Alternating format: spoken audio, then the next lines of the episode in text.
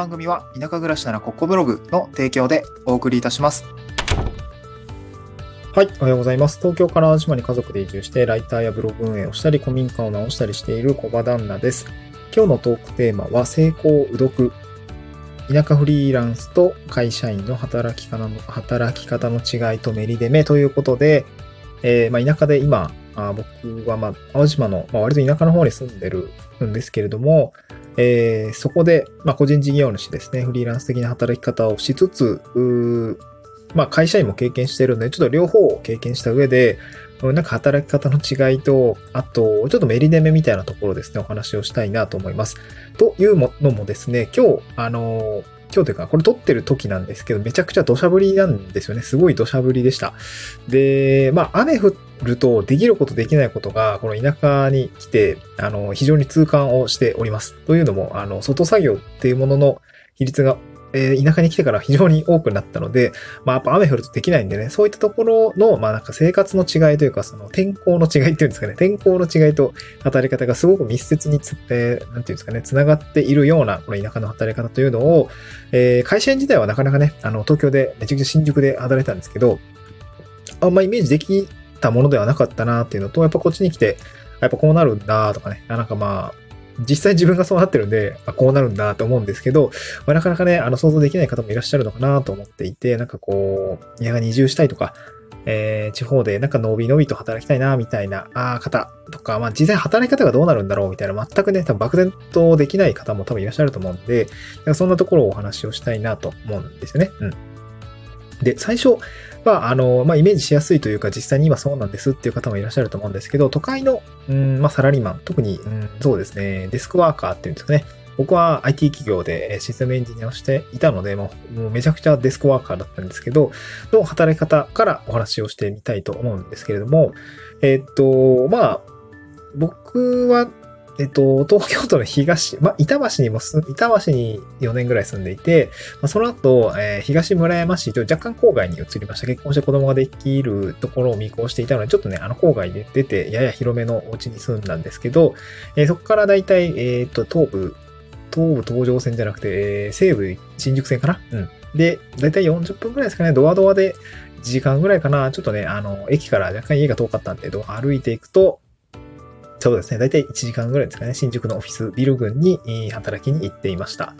で、まあ、雨が降ろうが、うん、まあ、暑かろうが、夏とかめっちゃ暑いんですけど、あの、暑かろうが、だいたい出社するじゃないですか。まあ、ちょっとコロナの、あの、状況で一変はしましたけれども、そうですね、2019年ぐらいまでですかね。僕は2014年入社で、えー2019年まで、まあ5年ぐらいは普通にテレワークってなかったので、普通に出社してました。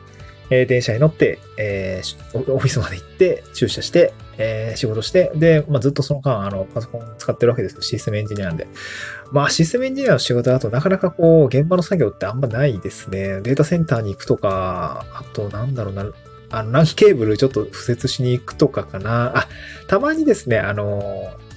まあ、僕ちょっとあの、あの、鉄道系の会社の方で、あの、仕事をしていたところもあって、あの、福島かな？仙台じゃないな。福島ぐらいに、あの、あの、研修施設があるんですけど、そこでの、あの、システムを、研修の管理システムみたいなのを扱っていたので、まあ、そこに行って、えー実際の、こう、なんかね、宿泊、研修宿泊施設の、あの、カードキーシステムとかをね、あの、やっていたりとか、あの、実際教室の、あの、鍵の管理みたいなところや、あの、システムをやっていたんで、そこに現地に行って、あの、行くみたいな、あの、ことやってましたね。まあ、帰りにこう、ゆべし買ったりとか、あと、えー、萩の月買ったりみたいな、まあ、新幹線に乗って出張するってなかなかね、僕もそんな機会なかったんだけど、あれは結構楽しかったなとか思いながらね、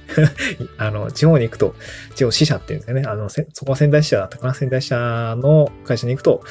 なんかゆったりしてんなとか思いながらね、こう都心部と地方の、あの、あのビジネス感覚というかなんですかね、働いてる方の空気感みたいな違いをですね、まあ、そこで感じながらも、まあなんかたまには家なぐらいで出張はしていました。うん。まあ、つまるところですね、天候には左右されなかったんですよね、そんなに。そう、暑かろうが寒かろうが普通に出社をするし、デスクワークで仕事をするっていう感じでした。で、一方ですね、あの、今はどうかっていうと、あの、今ですね、どういう仕事をしているかというと、あの、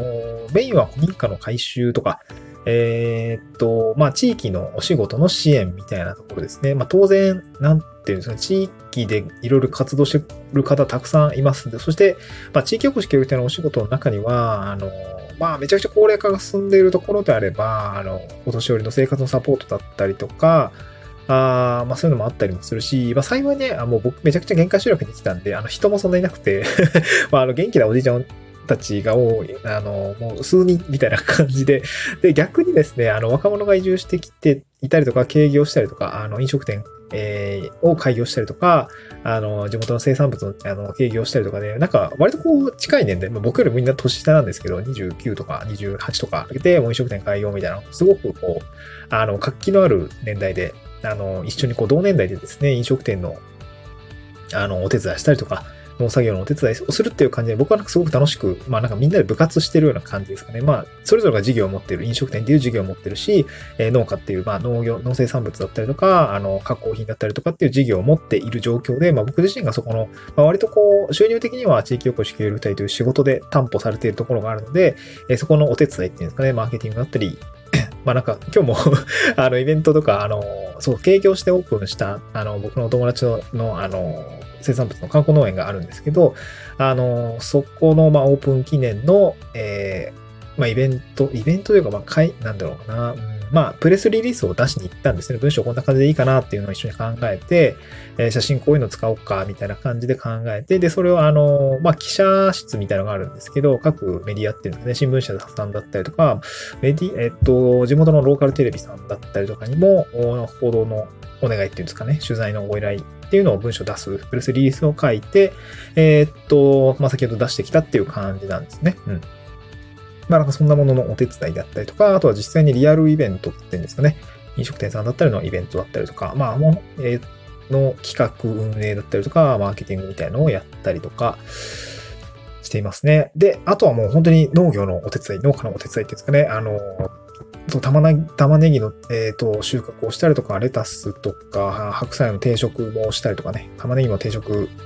たくさんすごい量があるんで ここはもうマンパワーでやったりするんですけど、そういったことをしています。で、なるとですね、結構中仕事と外仕事。えー、外仕事はさっき言った古民家の回収だったりとかの作業ですね。で、中仕事、まあこれはもう個人の事業なんですけど、ライティングだったりとか、あの、デスクワークっていうんですかね。まあ、結構資料を作ったりするし、仕事とかもあったりもするので、結構ダブルワーク、本当にダブルワークって感じですかね。なんか午前中外で作業して、えー、午後デスクワークして、まあ、夜もデスクワークしてみたいな、結構、あの、働きたいなっていうか、あの、面白いみたいに働いてるんですけど、なんかそんな感じなんですけど、あの、と、というような働き方ではあるんですがですね、雨ふ、雨が降るとどうなるかっていうと、あの、外作業全くできないんですよね。うん、で、なると、あの、なんか午前中、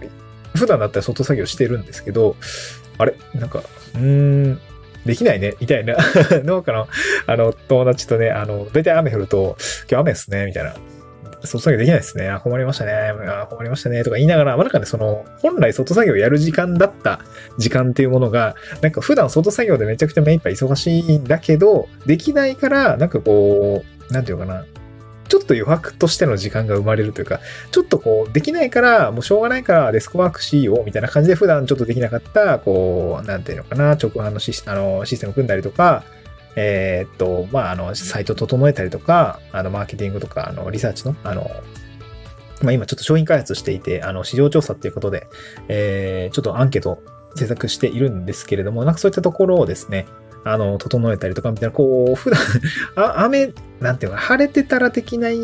ていうか、暇がないな、みたいな感じなんだけど、雨降ったらなんかちょっと、時間ができるんで、なんかそういうのをやるみたいなね。こう本当に天候で作用されるってすすごい多いですね。なんか本当に 思いました。農家さんとかと一緒に組んでやってると本当にそう思いますね。なんかそれがまたなんか個人的にはなんか心地よいかったりもするんですよね。こう会社員時代ってデスクワークずっとしていて、うん、なんかこう変化がないというか、まあ、暑かろうが寒かろうがというかもうほぼ気温感じないというか、あの 通勤時間に外出るだけとか、まあ僕お弁当持って行っていたりしたんで、あの、お昼も外出ることなかったんですよね。で、帰りなんか真っ暗になって、なんかそもそもその日が晴れてたのか雨降ってたのかわかんないぐらいあのいて、で、なんかこう、本当太陽浴びることあんまなかったですね。朝出てる時に、ああ、今日は眩しいな、みたいな 日が、夏なんかはね、暑いし、まあ、秋とかはね、あ、まだなんか朝寒いなぐらいで、そんな感じだったし、で、帰る時にはもう18時とか18時とか半とか絶対過ぎるんで、あの太陽落ちてるし、日没してて、あ、なんか夕方の夕日見ることもなかったなみたいな感じの、本当に思いましたね。なんか板橋のあの、